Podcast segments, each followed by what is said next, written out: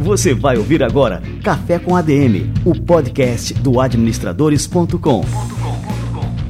Apresentando Leandro Vieira.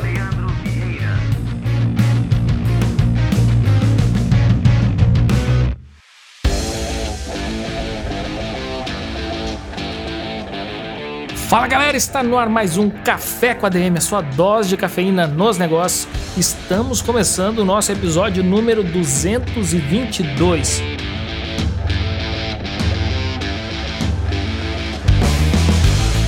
E o número 222 me chamou a atenção, porque pô, parece um número cabalístico, né? 222, e eu parei aqui para ver qual que era o significado. Procurei no Google, significado do número 222 e diz o seguinte: o significado espiritual do número 222 é composto pelos atributos e energias do número 2 aparecendo triplicado, fazendo do número 222 uma vibração muito poderosa. O número 222 é o número do construtor divino, que ressoa com a sabedoria antiga, visão, idealismo e transformação. E não por acaso, acho que está tudo conectado no nosso Café com a DM de hoje. A gente tem a honra de receber o grande professor Mário Sérgio Cortella. Eu não vou dar nenhum spoiler agora, mas eu vou dizer o seguinte: vai ser impossível você sair deste Café com a DM de hoje indiferente às palavras do professor Cortella. Fica ligado que daqui a pouquinho ele chega por aqui. Boa, galera. Vamos fazer agora o nosso quadro Show Me The Money.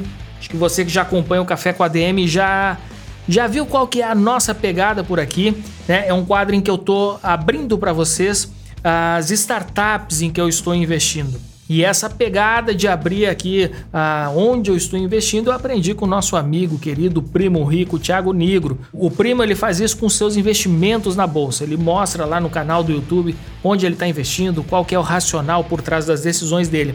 E eu procurei fazer algo parecido nesse quadro Show Me The Money com as startups que eu tenho investido. E eu tenho trazido aqui os fundadores dessas startups para vocês poderem conhecer aqui as suas histórias e também terem a oportunidade de participar da história dessas startups investindo nelas. Mas como, Leandro, como que isso é possível? Cara, isso é extremamente simples. Qualquer pessoa física no Brasil pode fazer investimentos em startups. E é extremamente simples, você faz isso com a mesma facilidade que você compra, sei lá, um livro na Amazon ou algum produto no Mercado Livre. É extremamente simples e você tem que fazer parte dessa revolução. Muito bem, galera, eu vou trazer aqui agora o Gabriel Arcon, que é fundador da eMoving, que é a primeira plataforma de assinaturas de bicicletas elétricas do Brasil. Olha só, a eMoving nasceu com a missão de transformar a mobilidade urbana no Brasil e levar mais qualidade de vida para as pessoas. Eu já estou investindo nessa startup e agora vocês vão poder conhecer a história contada pelo próprio Gabriel Arcon, fundador da eMoving. Vamos lá. Show me the money.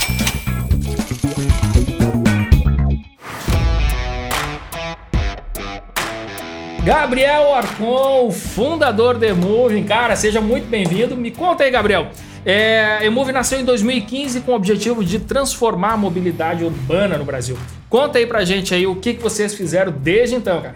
Fala, Leandro, tudo bem? Primeiramente, obrigado aí pelo convite. É um prazer enorme estar com vocês. Pô, a Emove nasceu em 2015, é, muito com o problema que eu tinha, eu e meu sócio Kleber, tínhamos de mobilidade urbana. Na época, a gente trabalhava é, em escritórios. Eu, estava, eu trabalhava num fundo de investimento, demorava em torno de 40 minutos a uma hora e meia para ir para o escritório, a 5 quilômetros, ia todo dia de carro. Nossa, que loucura, cara. Para percorrer de carro é lento, né? É uma imprevisibilidade horrorosa. E aí, certo dia, eu tomei vergonha na cara, falei, quer saber? vou começar a ir de bicicleta. Tinha uma bicicleta antiguinha aqui em casa tal, peguei a bicicleta e comecei a chegar em 25 minutos, meia hora, todo dia. Você, pô, maravilha. Né? Pelo menos agora a minha vida está mais previsível. Se eu sair todo dia às 8 e meia, eu vou chegar todo dia às 9 da manhã no escritório e beleza. E aí, depois de um tempo, é, o verão começou a chegar, depois de uns dois, três meses, e com ele o calor. E, e aí começou a me obrigar a ter aí com uma muda extra de roupa, fazer uma higiene, tomar um banho quando chegasse no escritório e tal. E aí, todo o tempo que eu economizava no trânsito, eu passava a ter que chegar ainda mais cedo para poder tomar aquela ducha esperta. E aí eu fiquei pensando, cara, tem que ter alguma forma mais inteligente. Isso em 2014, tá? Obviamente, antes do lançamento da empresa. E aí, daí eu fiz um test drive de uma bicicleta elétrica, me apaixonei à primeira vista. No dia seguinte que eu comprei, fui para o escritório com essa bicicleta, cheguei em 18 minutos, lembro até hoje. E com isso eu falei, puta, mas isso aqui é o transporte do futuro, para curta e média distância. Aí as pessoas do nosso escritório local começaram a fazer test drive dessa bicicleta. Em 2014, pouquíssimas pessoas já tinham andado. E a impressão foi a mesma. As pessoas falavam, cara, isso aqui resolve meu problema também de mobilidade urbana. Isso aqui pode ser excelente para mim também.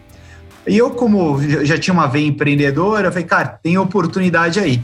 E aí a eMoving começou a nascer. Legal. E aí vocês criaram então a eMoving, que é uma plataforma de aluguel de bicicletas elétricas. Agora me conta uma coisa, tá? É, compensa o cara alugar a bicicleta ou compensa mais comprar a sua própria bicicleta?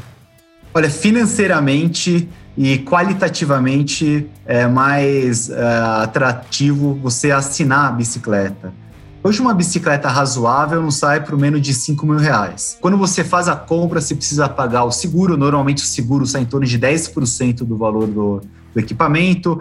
Trimestralmente você faz uma mínima revisão.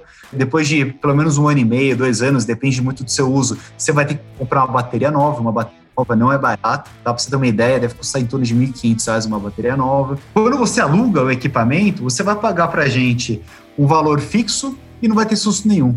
Perfeito. E agora a Emoving está em uma rodada de captação. Então, quem está escutando a gente tem a oportunidade de também ser um sócio, né, um investidor da empresa. Conta para a gente aí detalhes dessa captação e como é que a turma pode fazer para participar, porque eu já estou participando. É, sim, a gente acabou de abrir uma rodada de captação. É, inclusive, vai estar contando né, de quem já são os nossos sócios que entraram lá no passado. Em 2017, a rede Smart Fit é, comprou uma participação aqui dentro da nossa empresa. Em 2018, final de 2018, a Movida, a locadora de carros, é, também entrou na né, Moving, junto com o Family Office do João Paulo Diniz. E temos acho que, uma grande curva de, de crescimento é, por conta disso, né? Temos grandes oportunidades por conta disso. É, nesse momento, a gente decidiu em fazer uma captação via crowdfunding. É legal que é uma captação onde as pessoas físicas podem aportar aí a partir de 5 mil reais. E, e, e como o nosso produto hoje é, principalmente dedicado a essas pessoas, né? E, putz, e, muita gente fala, Gabriel, porra, legal, sou super impactado pelo negócio de vocês, eu virei entrar um, um e-moving lover, eu gostaria de participar, não só indicando clientes, mas eu gostaria de participar ativamente como embaixador da empresa, ou, ou falando que eu sou dono também da empresa e tal. E, enfim, conhecemos uma plataforma de crowdfunding que chama Start Me Up, uma das mais renomadas do Brasil, uma das maiores no Brasil. E decidimos fazer com ela e começamos aí faz poucos dias. Esperamos aí vocês, uh, você, você obrigado, já está já tá dentro do jogo, mas seus ouvintes aí, eu fico totalmente à disposição para tirar dúvida com todo mundo. Parabéns aí pelo negócio, é realmente assim transformador, está causando muitos impactos né, na mobilidade urbana e cada vez mais sucesso para vocês, Gabriel. Obrigado, Leandrão. Um abraço para todos.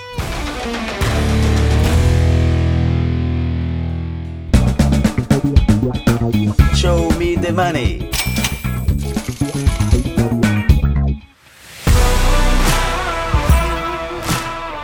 Muito bom, olha só, e eu já estou investindo na eMoving, você pode fazer o mesmo a partir de apenas 5 mil reais entrando na plataforma da Start Me Up, da SMU Investimentos. Eu criei um link encurtado para você ir direto para a página dessa captação, onde você pode ver todos os detalhes. Acesse aí adm.to barra eMoving. E esse eMoving todo junto, né? O moving é de se mover em inglês, eMoving, tudo junto. E você também pode participar de um grupo do WhatsApp com o Gabriel Arcon e com o time de especialistas da SMU que vão tirar todas as suas dúvidas sobre essa captação. Entre em adm.to barra grupo eMoving. Tudo junto, minúsculo, bonitinho. Beleza? Vamos dando sequência por aqui, galera. E eu quero aproveitar para falar sobre uma iniciativa fantástica na qual a gente se engajou, a gente já está fazendo parte e que a gente considera muito importante que você conheça também. É o movimento Unidos pela Vacina, que foi puxado pela Luísa Helena Trajano e pelo grupo Mulheres do Brasil. Olha, se trata de uma iniciativa da sociedade civil organizada que congrega lideranças empresariais, entidades de classe, organizações não governamentais, personalidades e mais um monte de gente focada em um único objetivo: acelerar a vacinação no Brasil, salvar vidas e fazer nossa economia se reerguer. E o objetivo é ambicioso: conseguir vacinar todos os brasileiros até setembro. Eu vou trazer aqui a Luísa Helena Trajano para falar sobre esse movimento. Estou participando do movimento Unidos pela Vacina. O nosso objetivo é vacinar todos os brasileiros até setembro deste ano. Sim, minha gente, vacina para todos até no máximo setembro deste ano. A gente não discute política, a gente não procura culpados, a gente discute sim como levar a vacina até todas as pessoas do nosso país. Os Unidos pela Vacina começou com meu chamado ao Grupo Mulheres do Brasil, que hoje já conta com mais de 70 mil mulheres no Brasil e no mundo. E é um movimento da sociedade civil como um todo. Se transformou nisso. Queremos ajudar a garantir que as vacinas cheguem a qualquer ponto desse país, superando todo e qualquer obstáculo. A cada minuto desperdiçado, centenas de vidas são perdidas nessa batalha. Junte-se a nós, unidos pela vacina. Siga nosso Instagram e participe da nossa jornada. Queremos ver todos os brasileiros vacinados até setembro. Hashtag Unidos pela Vacina. Maravilha! Olha só, siga desde já o arroba Unidos pela Vacina no Instagram e fique ligado para saber como que você também pode fazer sua parte nessa iniciativa. Muito bem, turma. Olha só, já preparei aqui um cafezinho especial para hoje porque tá chegando aqui o professor Mário Sérgio Cortella. Vamos lá.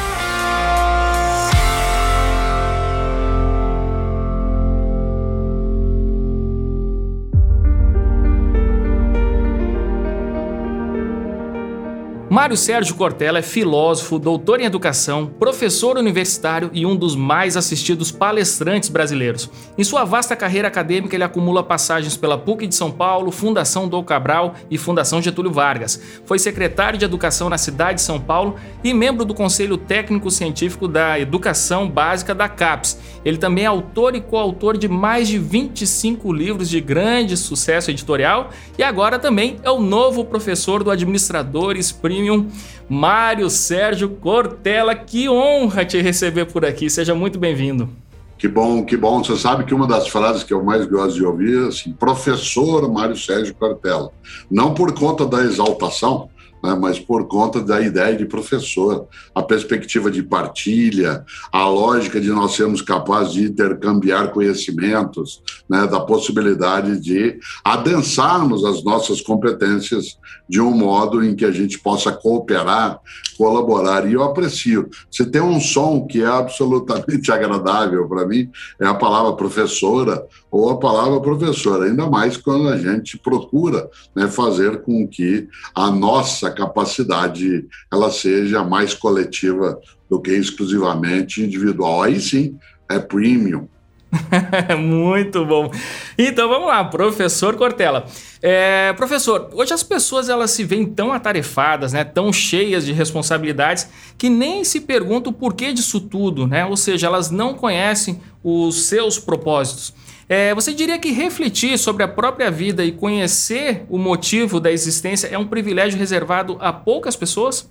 Olha, algumas pessoas se dedicam mais a esse tipo de compreensão, percepção, mas não pode ser um privilégio. Né? Como você bem sabe, a própria noção de privilégio significa algo só para mim, uma lei só para mim, uma lei privada, isto é, uma norma, uma conduta que se aplica apenas a mim.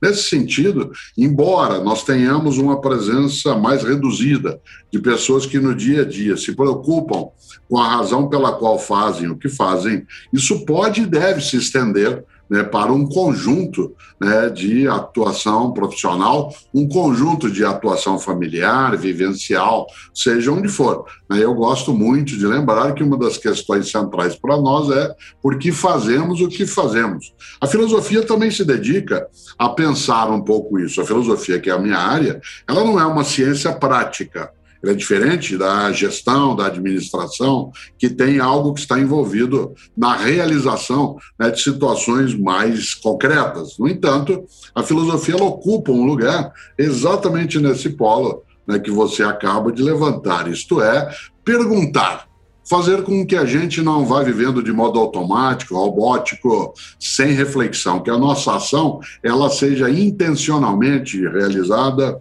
que a nossa gestão de atividades em geral fora de nós ou mesmo em relação à nossa vida, nossa carreira, que ela tenha uma forma de consciência, de deliberação e, portanto, não nos coloque numa circunstância robótica. Daí que, sim, né, nós temos de nos perguntar qual é o propósito qual é a razão? Aquilo que mais move pessoas é quando elas têm nitidez em relação ao que é o propósito daquilo que fazem para elas, e a isso nós chamamos de motivação, ou quando alguém do lado de fora dela faz com que ela se mexa nessa direção que a gente chama de estímulo. A motivação é de dentro para fora, o estímulo né, é de fora para dentro, mas nas duas condições a gente encontra uma das coisas que mais é importante para que alguém continue né, numa trilha sem esmorecer, sem cair dentro daquilo que é superficial e, portanto, ganhe um sentido mais amplo.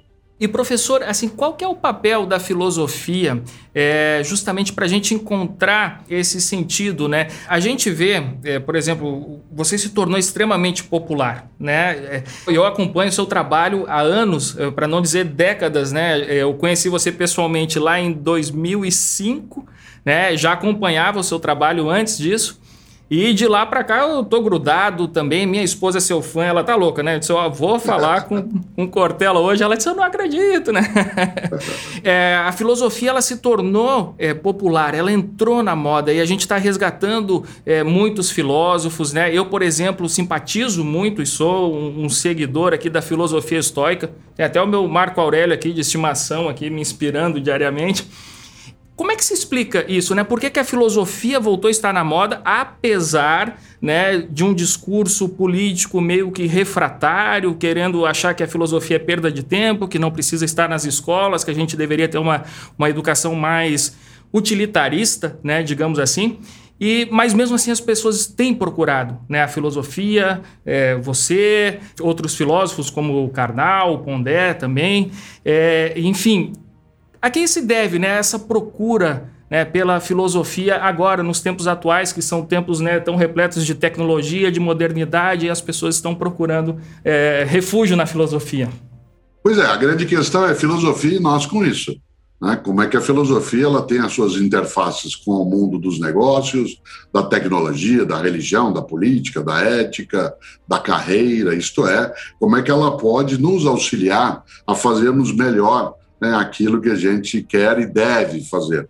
Nesse sentido, a filosofia, que é a mãe original de todas as áreas do conhecimento no Ocidente, ela, durante algum tempo, ficou quase que trancada né, no quarto, como se fosse a louca da casa, né, que vez ou outra saía do quarto para criar algum problema, perturbar certos sossegos, inclusive porque o mundo, né, no campo da praticidade, especialmente depois né, da técnica e da tecnologia, ele ganhou uma dimensão muito mais de concretude né, do que apenas, ainda bem, né, de apenas reflexão ou, para usar o nome de uma das obras do teu Marco Aurélio, de só de meditações. Né? E nessa hora, claro, vale demais imaginar que a filosofia ela ganhou mais presença porque ela coincidiu com duas coisas que são muito positivas. Primeiro, uma tecnologia muito avançada, um mundo apressado, fez com que algumas questões ligadas à nossa existência, aquilo que nos angustia, elas começassem a vir à tona.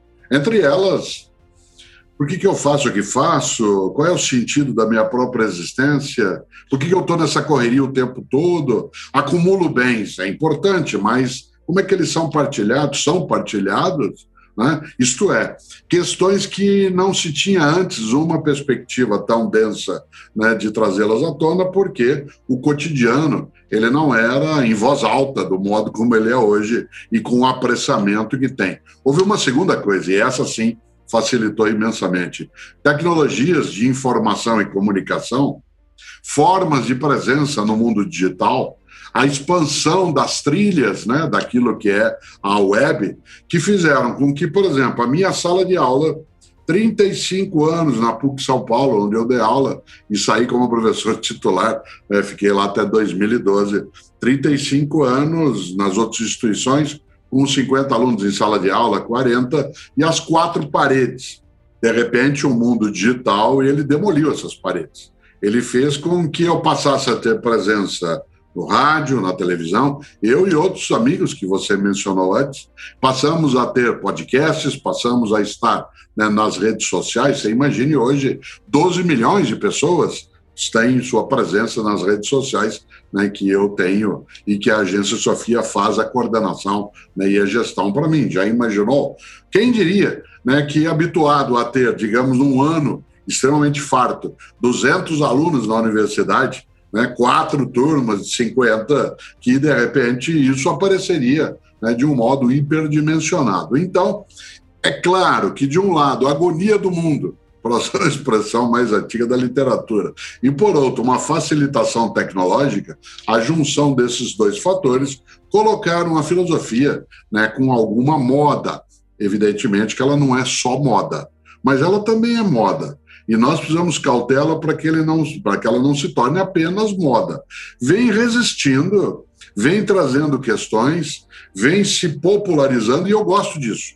Quando alguém diz assim, você escreve livros ou faz falas de autoajuda, digo no sentido filosófico clássico, sim. Afinal, o lema de Sócrates há 2.500 anos era: conhece-te a ti mesmo. Conhece-te a ti mesmo, isto é, conheça-te né, e conhece-te para poder se ajudar. Então, nesse sentido, eu não tenho nenhum tipo né, de recusa a essa expressão, porque, eu, como eu digo sempre, o que mudou na história não foi tanto a ideia de filosofia, foi a ideia de autoajuda. E essa, em alguma medida, acabou se banalizando. Por isso, popularizar sem banalizar, fazer com que haja uma divulgação, uma disseminação né, da reflexão filosófica e ela penetrando em vários lugares né, em várias dimensões, é algo que mostra que a filosofia retoma, inclusive, aí eu concluo, retoma alguns dos seus fôlegos clássicos. Né? No mundo grego clássico do século V e IV Cristo, ela se dava na praça, no mercado, nos lugares, em centros de estudos, aquele fundado por Platão, né, chamado academia, ou outro fundado por Aristóteles, chamado liceu, né, em espaços na ágora, para usar um termo né, que acabou se dimensionando. O mundo digital é uma grande ágora, uma grande praça de encontro. E como toda grande praça, tem coisas que são muito boas e outras que são horrorosas. Tem gente que chega para aprender e partilhar e outras pessoas que chegam para derrotar. Tem gente que gosta menos do braço dado e mais do punho aberto. Então, isso altera um pouco mais a filosofia. Ela sozinha não resolve, mas ela não pode ser descartada e colocada no quarto outra vez trancadinha, como se fosse mero delírio de gente de barba né, branca e que se dedica a devaneios.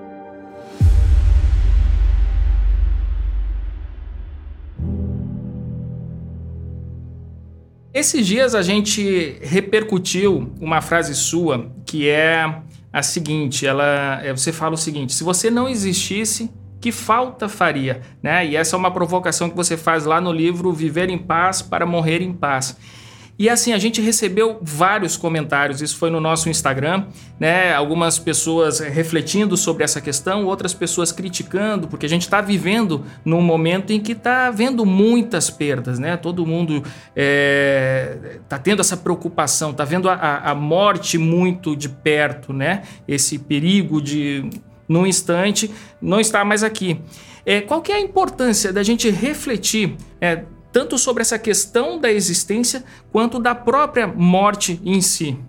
Eu gosto sempre de lembrar que a morte ela não é uma ameaça, ela é uma advertência. O fato de nós sermos todas e todos mortais é uma condição. Ela não é nenhum risco no sentido de ameaça, né, e nem há uma danação que nos coloca uma impossibilidade. Ela é uma circunstância do ser vivo. Nesse sentido, digo de novo, a morte não é uma ameaça, ela é uma advertência. O fato de eu me saber mortal serve para eu lembrar que eu não tenho todo o tempo do mundo para que a minha vida não seja pequena, fútil, banal, né, que não seja descartável.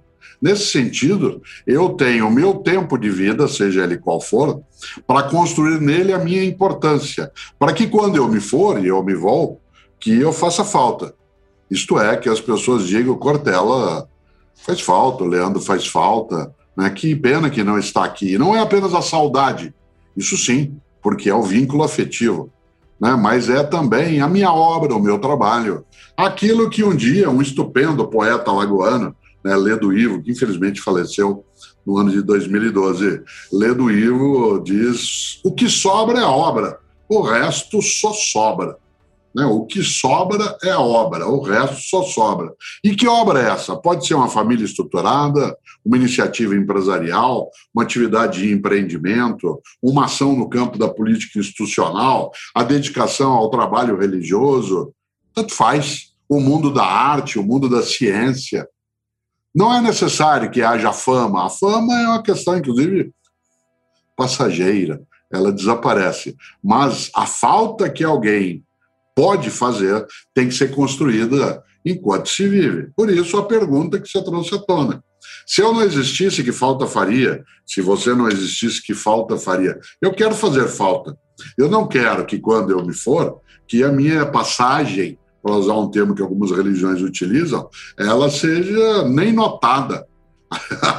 Eu tenho brincado com algo, né? eu digo que nesse tempo pandêmico, em que a gente fica em estado de atenção, porque a nossa mortalidade fica mais evidente, né? ela fica muito mais nítida, né? nossa fragilidade ela se realça né? com muita expressividade.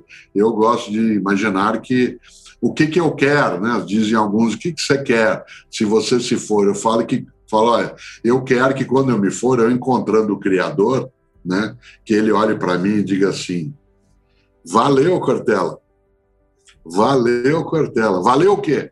Minha vida teve valia. Quase como se ele me dissesse, ele, ela, eles, ela, seja lá que fonte né, de existência for, mas que ele, elas, eles, elas, que diga para mim assim: olha, eu te dei uma dádiva, te ofereci um mistério magnífico que é a vida, e você tomou conta não desperdiçou com tolice, não se apecanou, não foi egoísta, buscou partilhar, sofreu, mas não se rendeu, foi capaz de buscar sem desistir. Como canta o maravilhoso né, compositor paraibano, né, o maravilhoso Geraldo Vandré, 86 anos de idade fará em 2021. Né? Se olha que coisa, quanto mais eu ando, mais vejo estrada.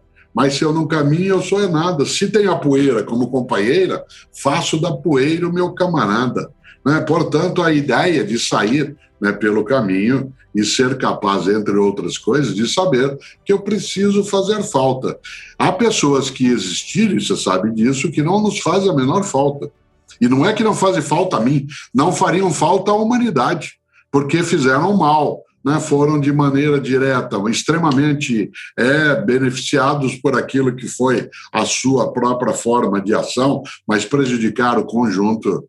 E há pessoas que fazem uma falta imensa, desde aquelas que a gente tem no miúdo do nosso cotidiano, até outras que a gente nem conheceu né, pessoalmente, mas que faz uma falta né, que elas não estejam conosco. Por isso, eu quero sim, e desejo que você também, quando nós deixarmos de ser, que a gente faça falta. Muito bom, olha só, eu, fico emocionado, né? Estou aqui fazendo a entrevista já desconcertado por conta da, da, emoção. Isso me faz lembrar muito uma frase que eu tenho anotado, para mim é meu lema de vida, assim, que eu busco é, sempre refletir sobre ela, do Disraeli, que diz que a vida é muito curta para ser pequena, né?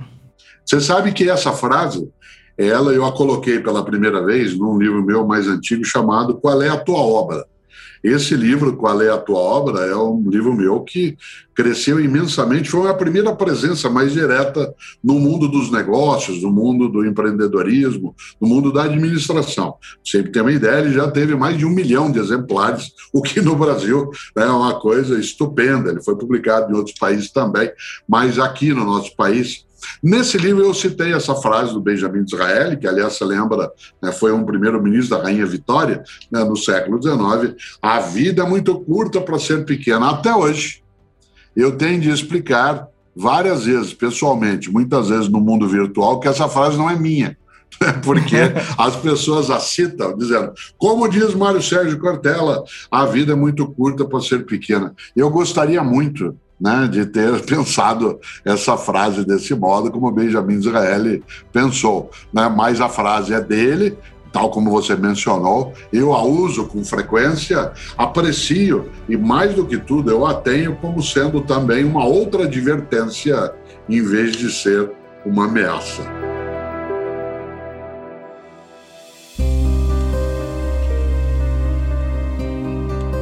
E nesse mesmo livro, né, no qual é a tua obra, você fala em substituir a ideia de, de um desconforto necessário pela ideia de poieses, né, que é realizar uma obra. O que, que diferencia né, um conceito do outro né, na prática? Quando eu imagino que eu tenho apenas um emprego, isto é, só um lugar onde eu tenho um retorno financeiro para minha sobrevivência, é claro que isso é necessário. É claro que eu preciso saber distinguir aquilo que é mero trabalho como sinônimo de emprego, e aí ressuscitando, como aparece no livro, a ideia de trabalho como sendo um castigo, como sendo um suplício, a própria palavra tripalium, como você sabe, ela tem esse sentido de instrumento de tortura. Em latim, a noção de trabalho é labor, né, mas se utilizava como gíria a ideia de tripalho, que gerou em vários idiomas latinos essa mesma noção. Mas a noção grega de poieses, de obra, daquilo que te realiza, isto é, que faz com que você não apenas faça, mas aquilo é aquilo que não só você sabe fazer, como aquilo que deve fazer e como aquilo que quer fazer. Né? Nessa hora, a ideia de obra e o que eu tenho como docência, sou professor há 46 anos, sou professor, sou escritor, etc. O que eu tenho como meu emprego é a minha obra, o meu trabalho coincide né, com aquilo que eu desejo mais ou menos você diria, ué, mas isso não acontece com todas as pessoas. Sim, mas a pessoa, se ela encontra naquilo que é a atividade cotidiana dela, a importância que ela terá para que quando ela deixar de ser, ela faça falta, essa é a obra. Né? E nessa hora, claro, né, a noção de poieses ela é decisiva. Mas não adianta sentar e esperar, não adianta aguardar né, em 2021, um, um, novo livro meu, que é o meu 46 livro, né, agora de lançamento, durante o momento pandêmico, especialmente em 2020. Eu lancei cinco livros por conta até né, da possibilidade de não tendo de fazer deslocamentos cotidianos, houve uma organização melhor do tempo liberado. Esse livro, em lembrança até, né, de novo, a Geraldo Vandré, se chama Quem Sabe Faz a Hora.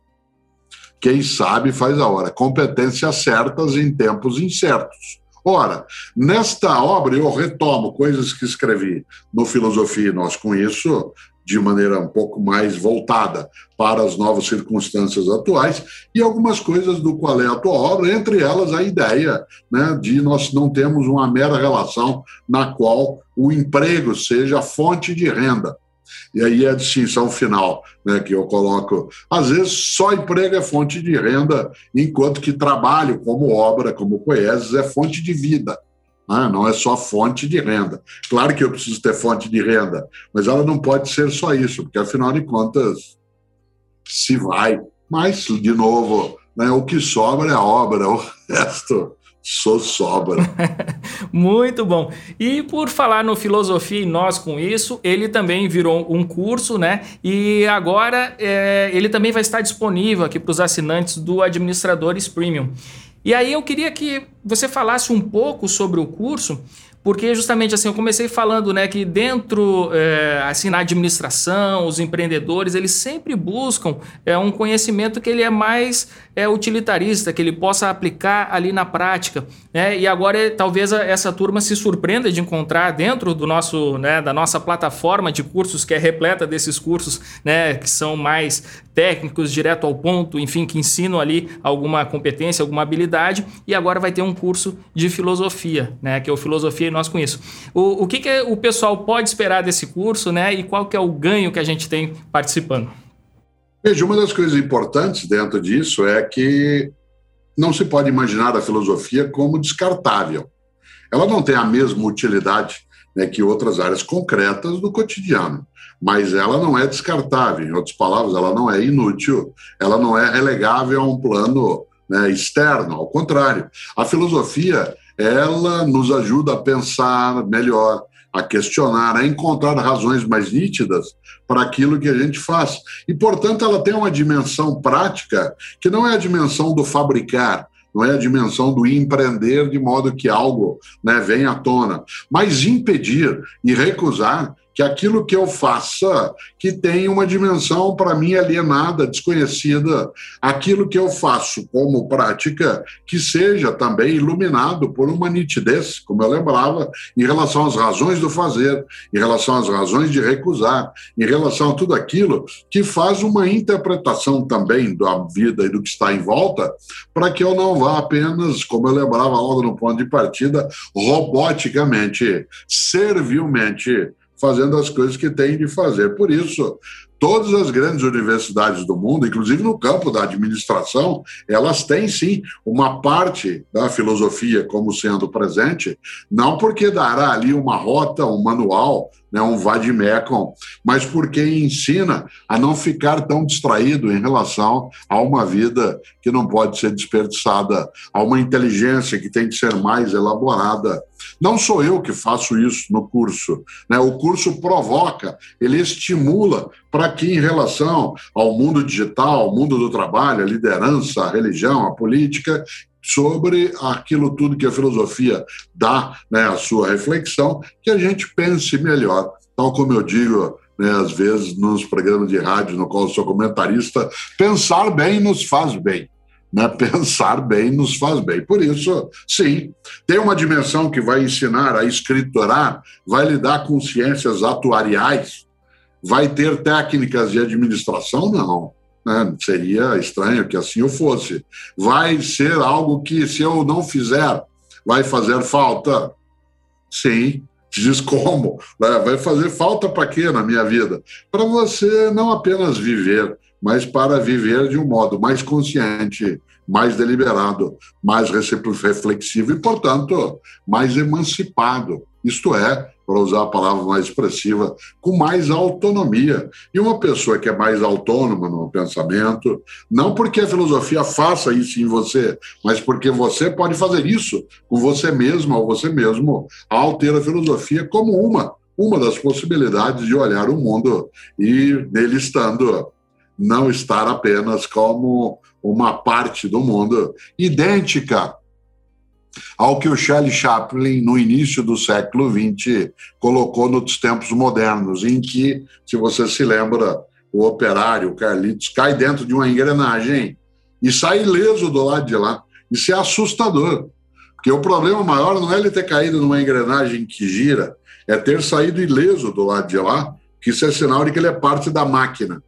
E tal como a máquina, ele gira junto e sai do outro lado. A finalidade de filosofia, e eu com isso, é que eu primeiro perceba se eu quero de fato estar na máquina. Segundo, se eu estiver, que eu seja ativo e não passivo em relação à estrutura. Terceiro, né, que se eu tiver que sair ileso do lado de lá, que seja também por obra minha, na qual eu tenha a iniciativa. Quem sabe faz a hora.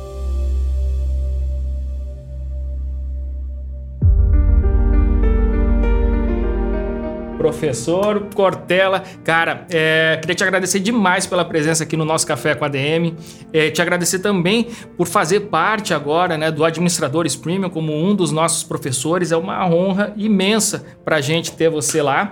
E agradecer pela sua obra, né? É isso por toda a sua obra que vem nos inspirando, que vem nos transformando, é, enfim, né, e que exerce tanta admiração né, em milhões de pessoas né, que estão agora encontrando na filosofia um significado para a sua vida e você é um porta-voz disso. Muito obrigado que mesmo. Bom. Fico feliz e você lá no Filosofia e Nós com Isso vai ver que uma hora eu cito Machado de Assis E o Machado de Assis dizia algo, quando alguém me elogia bastante, como você fez agora, que é um afago desejado, afinal de contas, né, uma forma né, não só de afeto como de generosidade, mas o Machado de Assis fazia uma advertência, né, ele dizia está morto, podemos elogiá-lo à vontade. Olha só, está morto, podemos elogiá-lo à vontade. O que, que, eu quero dizer com isso? Não é a recusa, o elogio ou a generosidade, mas dizer que a filosofia nos alertaria para a gente prestar atenção e perceber que uma pessoa que, num determinado momento, pode até ser admirada ou admirável, pode deixar de ser se ela bobear. Por isso, é preciso estar o tempo todo em estado de atenção para que essa admiração que você indica e que eu agradeço, que ela tenha prosseguimento, porque ela não é algo que caiu né, e veio até mim. Ela tem que ser resultado de uma obra. Essa sim, fica o resto só sobra. Muito bom, valeu demais, um grande abraço. Abraço.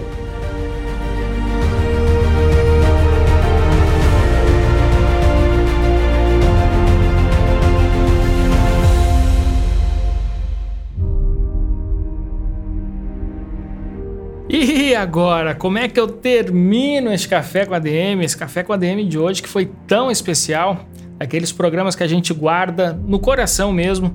E como eu falei lá no começo do programa, é impossível sair de uma conversa dessas indiferente. Eu tenho certeza que de alguma forma você foi cutucado, de alguma forma você foi provocado, talvez tenha até se sentido incomodado em alguns momentos mas eu tenho certeza que de alguma forma você se sentiu impelido a se tornar alguém melhor depois desse bate-papo inesquecível com o professor Mário Sérgio Cortella. Ah, como a gente contou aqui durante essa conversa, o curso Filosofia e eu com isso do professor Cortella está agora disponível para os assinantes Black do Administradores Premium. O nosso plano Black é o plano mais exclusivo da nossa plataforma, dá acesso ilimitado a todos os nossos cursos. E além de contar com Cortella como seu professor, você também será aluno dos maiores experts de negócios do Brasil e do mundo, como Daniel Goleman, como Howard Gardner, como a Erika Ariel Fox, como Renato Greenberg, Gustavo Cerbasi, Christian Barbosa e muitos outros.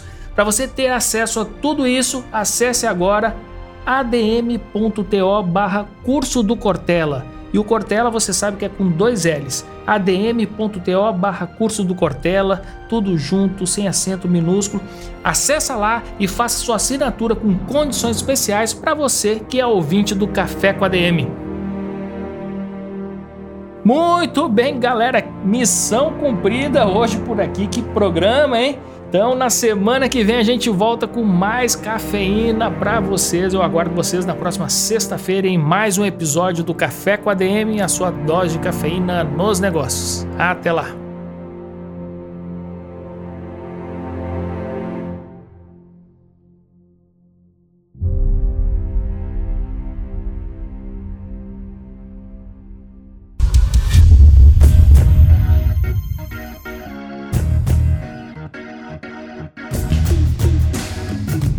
Você ouviu Café com ADM, o podcast do administradores.com.